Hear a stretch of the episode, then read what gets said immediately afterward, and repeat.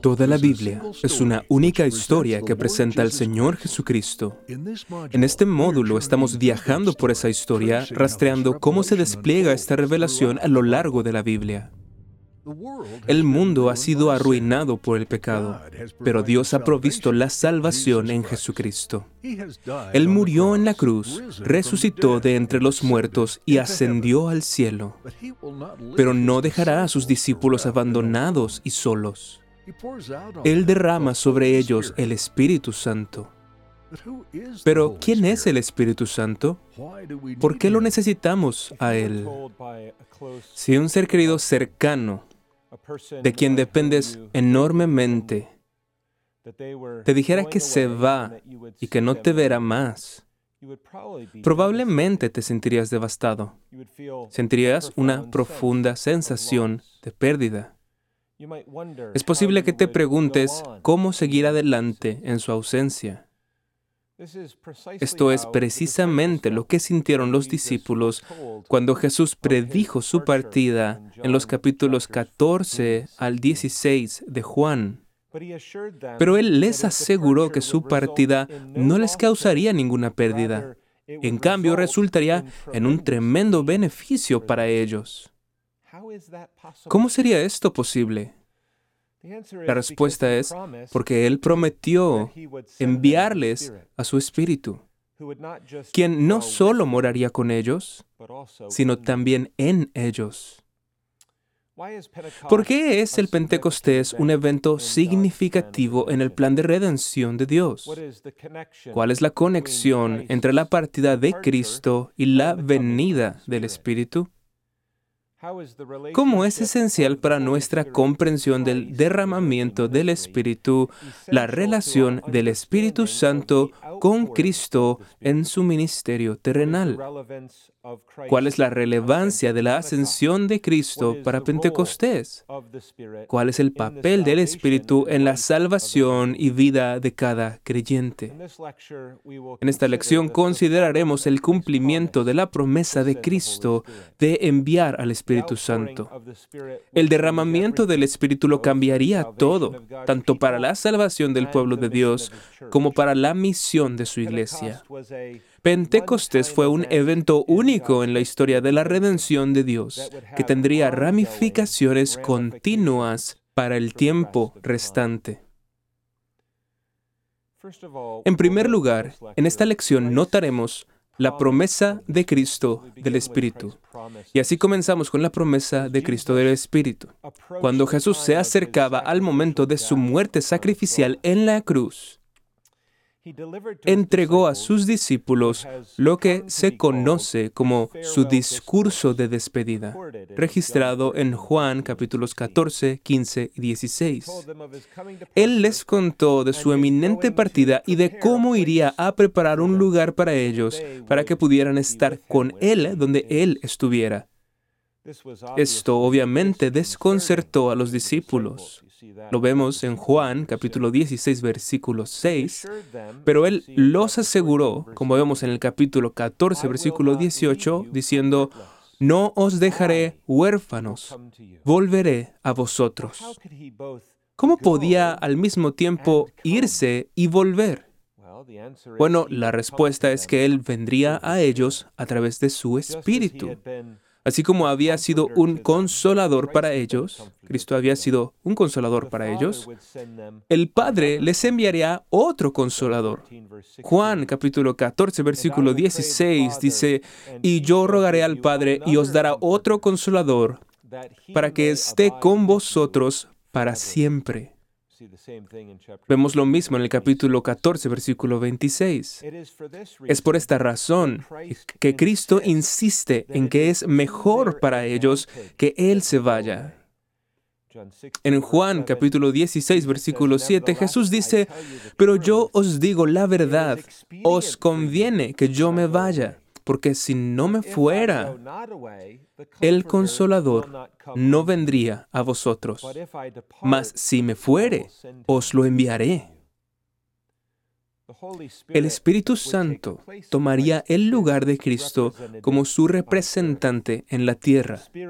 El Espíritu es el único verdadero vicario de Cristo, no el Papa de Roma, que es un usurpador y un enemigo del Señor Jesucristo. Dos cosas coincidirán al mismo tiempo, la partida de Cristo y la venida del Espíritu, tanto la ascensión de Cristo como el descenso del Espíritu. Toda esta instrucción era una preparación para el derramamiento del Espíritu sobre el pueblo de Dios. Pero antes de poder considerar la relación entre el Espíritu Santo y el cristianismo, debemos iniciar explorando la relación del Espíritu Santo con Cristo.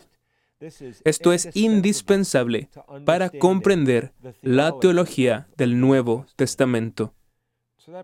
Así que eso nos lleva en segundo lugar a Cristo y al Espíritu. Leemos en el Salmo 45, versículo 7, Has amado la justicia y aborrecido la maldad. Por tanto, te ungió Dios, el Dios tuyo, con óleo de alegría más que a tus compañeros.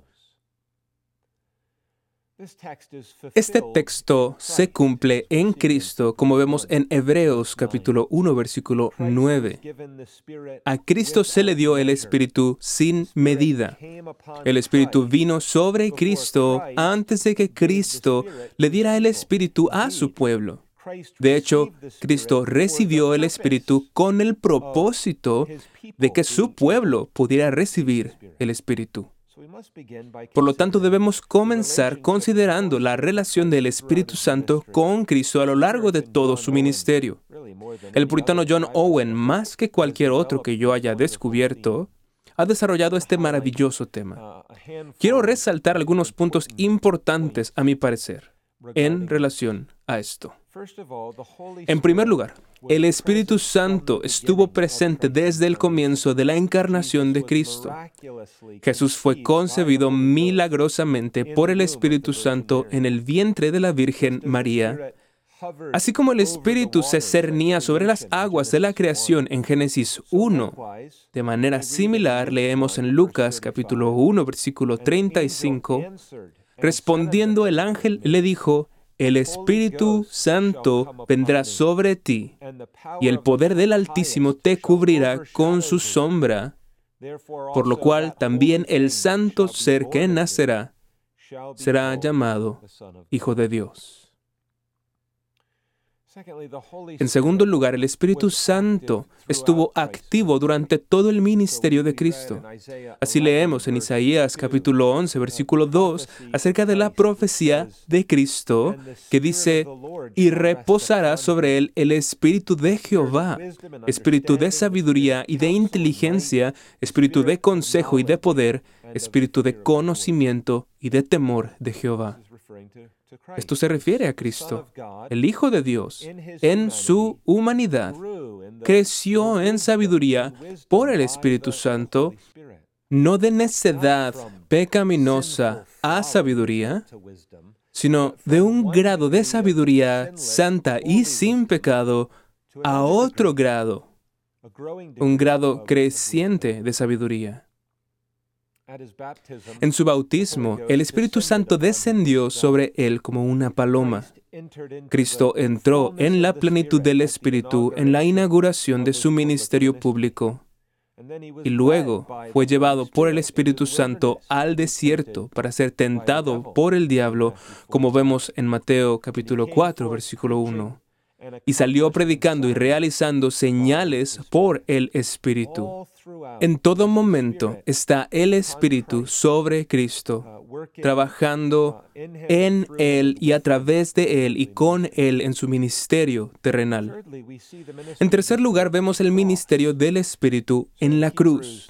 Así, en Hebreos 9, 14 leemos, ¿cuánto más la sangre de Cristo? El cual mediante el Espíritu Eterno se ofreció a sí mismo sin mancha a Dios, limpiará vuestras conciencias de obras muertas El Espíritu sostuvo a Cristo en su muerte sacrificial en la cruz. Y tal como fue concebido por el Espíritu Santo, así el Espíritu preservó su cuerpo de la corrupción en la sepultura, en la tumba. En cuarto lugar, las tres personas de la Trinidad estuvieron involucradas en la resurrección de Cristo, incluyendo al Espíritu Santo. Romanos 8, versículo 11 dice, y si el Espíritu de aquel que levantó de los muertos a Jesús mora en vosotros, el que levantó de los muertos a Cristo Jesús, vivificará también vuestros cuerpos mortales por su Espíritu que mora en vosotros. Por lo tanto, el Espíritu tiene un papel en la resurrección de Cristo y aquí podemos notar nuevamente la conexión con la unión con Cristo. Ese mismo Espíritu el que estaba en Cristo y que resucitó a Cristo es el Espíritu que da vida a los cuerpos mortales del pueblo de Dios. Consideraremos el papel del Espíritu Santo en la ascensión de Cristo en el siguiente punto. Por último, el ministerio continuo del Espíritu Santo es un ministerio centrado en Cristo después de la ascensión de Cristo. En Juan capítulo 15, versículo 26 leemos, Pero cuando venga el consolador a quien yo os enviaré del Padre, el Espíritu de verdad, el cual procede del Padre, Él dará testimonio acerca de mí.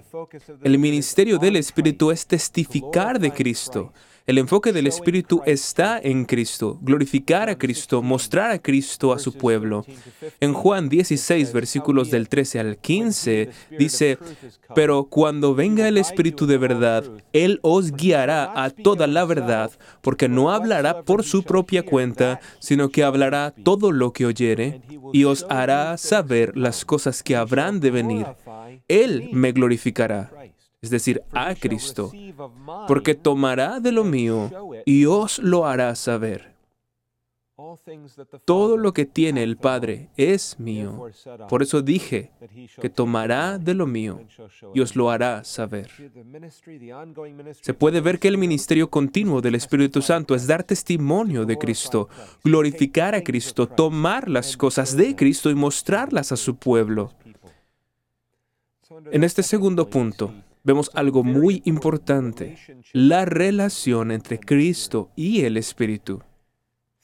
En tercer lugar, Cristo otorga el Espíritu. La ascensión de Cristo marca otro evento notable en la historia de la redención de Dios.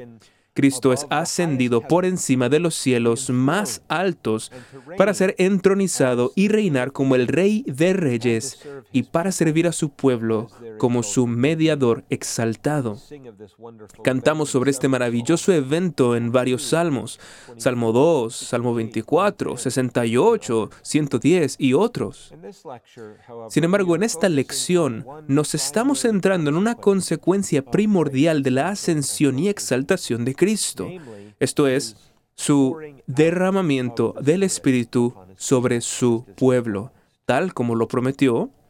Este gran evento en la historia de la redención tuvo lugar en el día del Pentecostés, tal como se registra en Hechos 2. Leemos a Pedro diciendo en Hechos capítulo 2, versículo 33, Así que, exaltado por la diestra de Dios, y habiendo recibido del Padre la promesa del Espíritu Santo, ha derramado esto que vosotros veis y oís. Todo lo que hemos visto en el punto anterior implica que el Espíritu Santo no puede ser conocido o disfrutado correctamente aparte de Cristo. Es por esto que Él es llamado el Espíritu de Cristo en varios lugares a lo largo del Nuevo Testamento.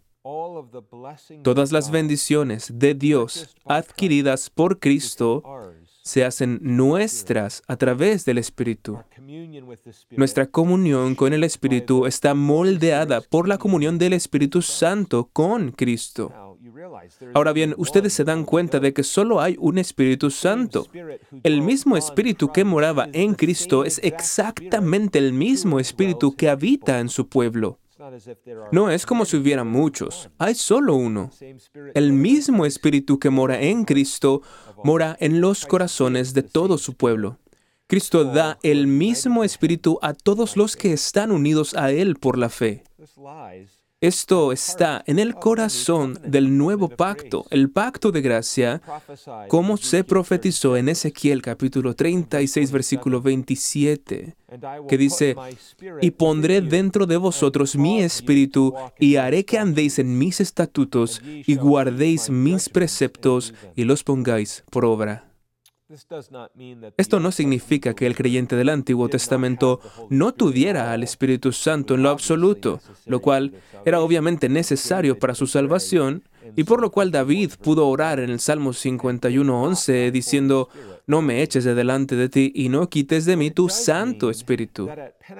Pero significa que en Pentecostés todos los frutos de la obra completada de Cristo y llena del Espíritu resultaron en una mayor medida del Espíritu Santo otorgada a su pueblo. Como en todas las acciones de Dios, esto fue un ministerio de toda la Trinidad.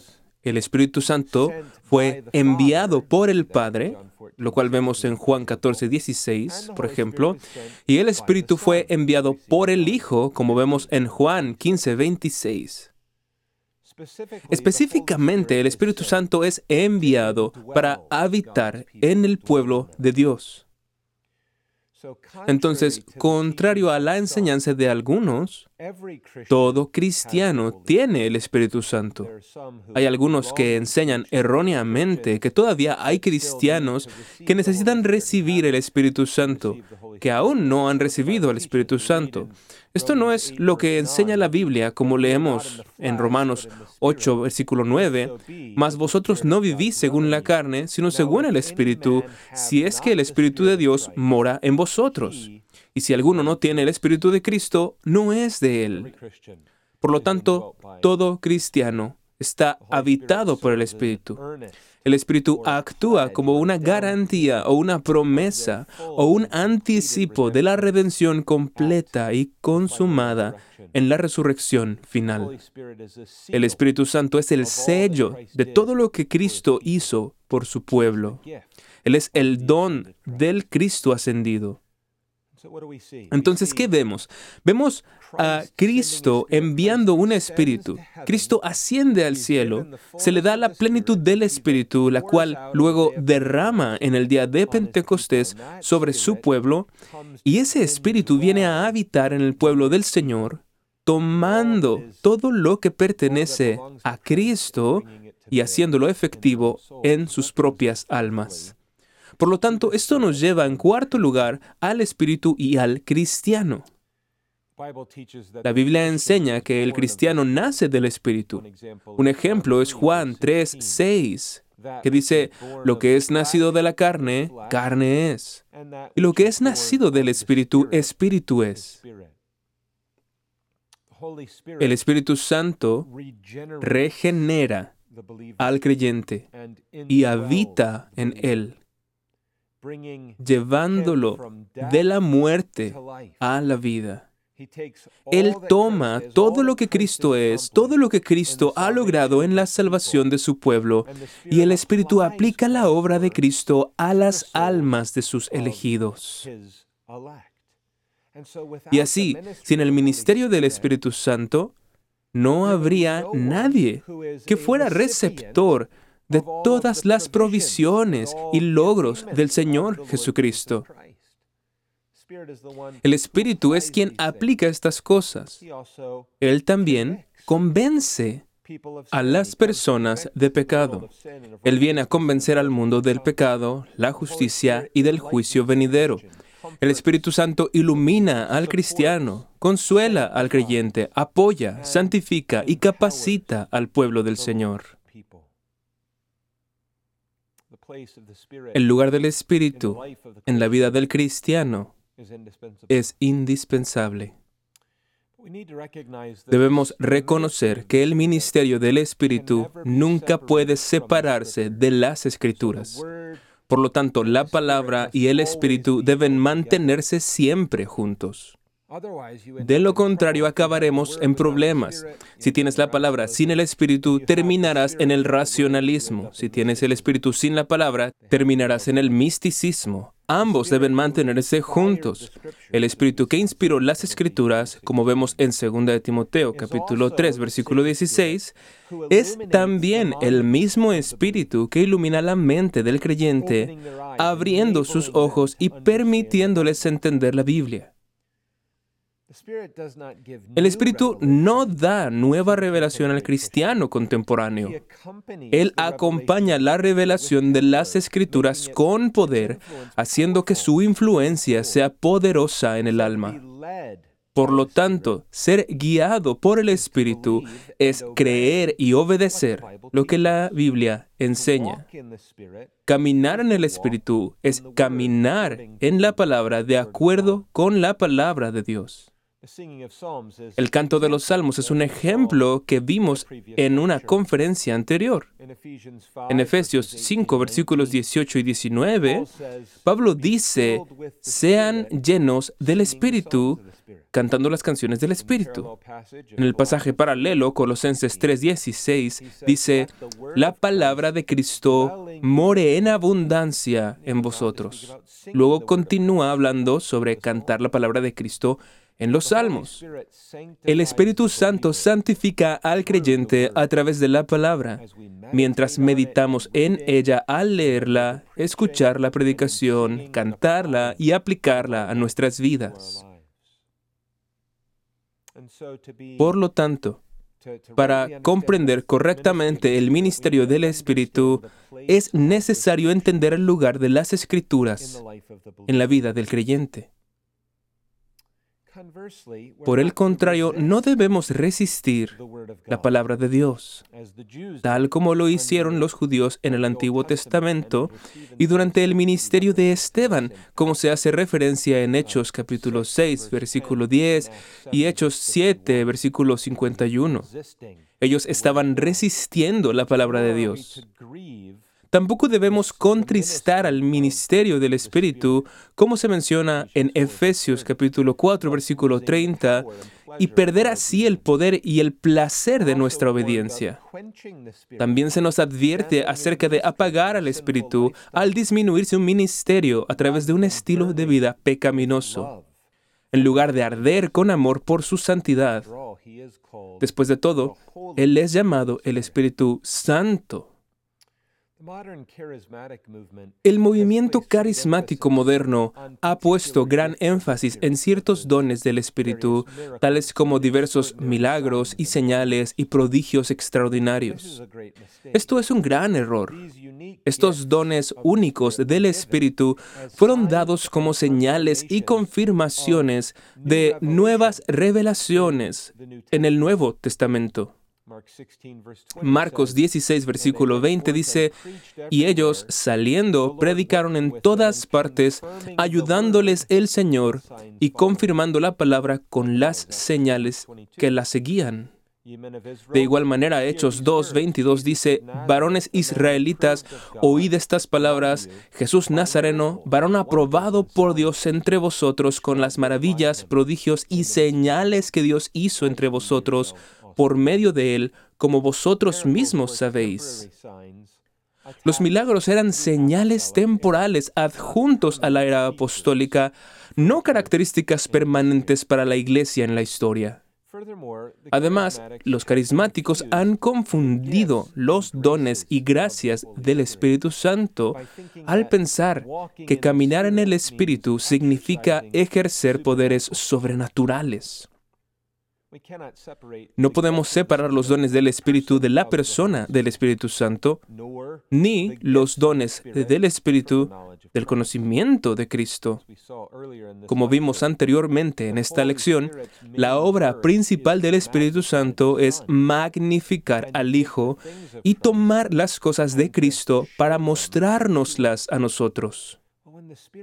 Cuando el Espíritu hace esto, resulta en la conformidad a Cristo. En 2 Corintios 3, versículo 18 leemos, Por tanto, nosotros todos, mirando a cara descubierta como en un espejo la gloria del Señor, somos transformados de gloria en gloria en la misma imagen como por el Espíritu del Señor. Esto resulta en conformidad a Cristo.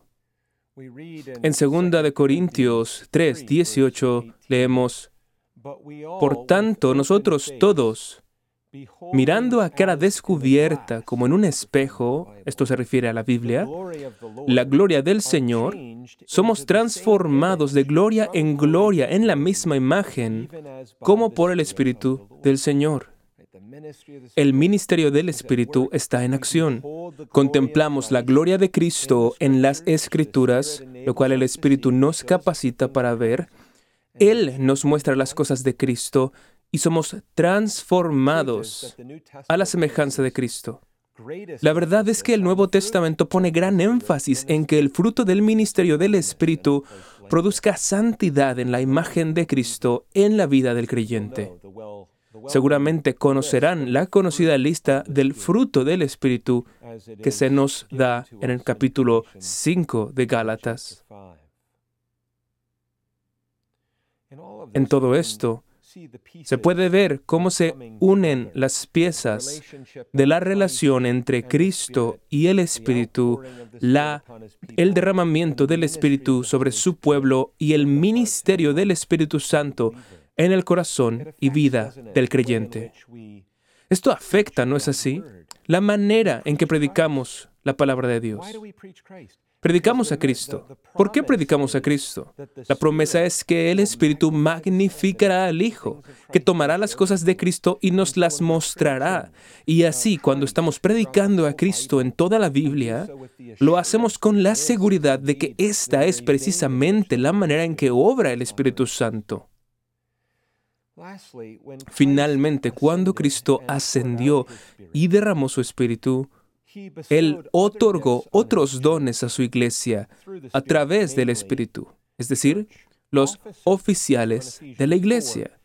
Así, en Efesios capítulo 4, Pablo habla de la gracia dada según la medida del don de Cristo en el versículo 7. Luego se refiere a la ascensión de Cristo en el Salmo 68, versículo 18, y la aplica a la entrega de los oficios de la iglesia. Efesios 4:11 dice, y él mismo constituyó a unos apóstoles, a otros profetas, a otros evangelistas y a otros pastores y maestros. Los oficios de apóstoles y profetas cesaron con el periodo del Nuevo Testamento. Pero los pastores y maestros continúan hasta la segunda venida de Cristo. ¿De qué manera los dones de los oficiales de la iglesia son un regalo de Cristo a través del Espíritu para la iglesia? Bueno, los versículos que siguen en Efesios 4 explican que el propósito de estos dones es construir y edificar el cuerpo de Cristo y fortalecer la madurez del pueblo de Dios en la sana doctrina. Por lo tanto, Pablo puede escribir a los Corintios y decir en 1 Corintios 3, versículos del 21 al 22, porque todo es vuestro, ya sea Pablo, sea Apolos, sea Cefas, sea el mundo, sea la vida, sea la muerte, sea lo presente, sea lo porvenir, todo es vuestro.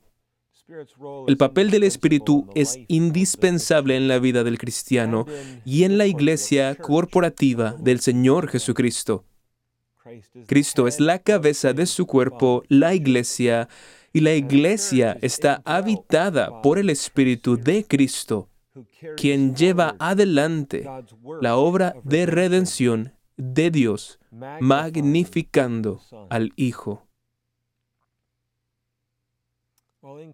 Bueno, en conclusión, en esta lección hemos aprendido que el Cristo ascendido derrama su Espíritu sobre su pueblo y el Espíritu glorifica al Hijo. toma las cosas de Cristo para mostrarlas a su pueblo.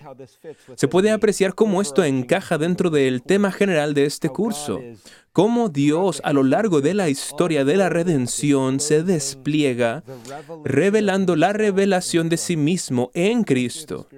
El ministerio del Espíritu encaja perfectamente dentro de este marco. La forma en que Dios se revela a sí mismo y su gloria a su pueblo. En la próxima lección dirigiremos nuestra atención a los receptores de esta bendición.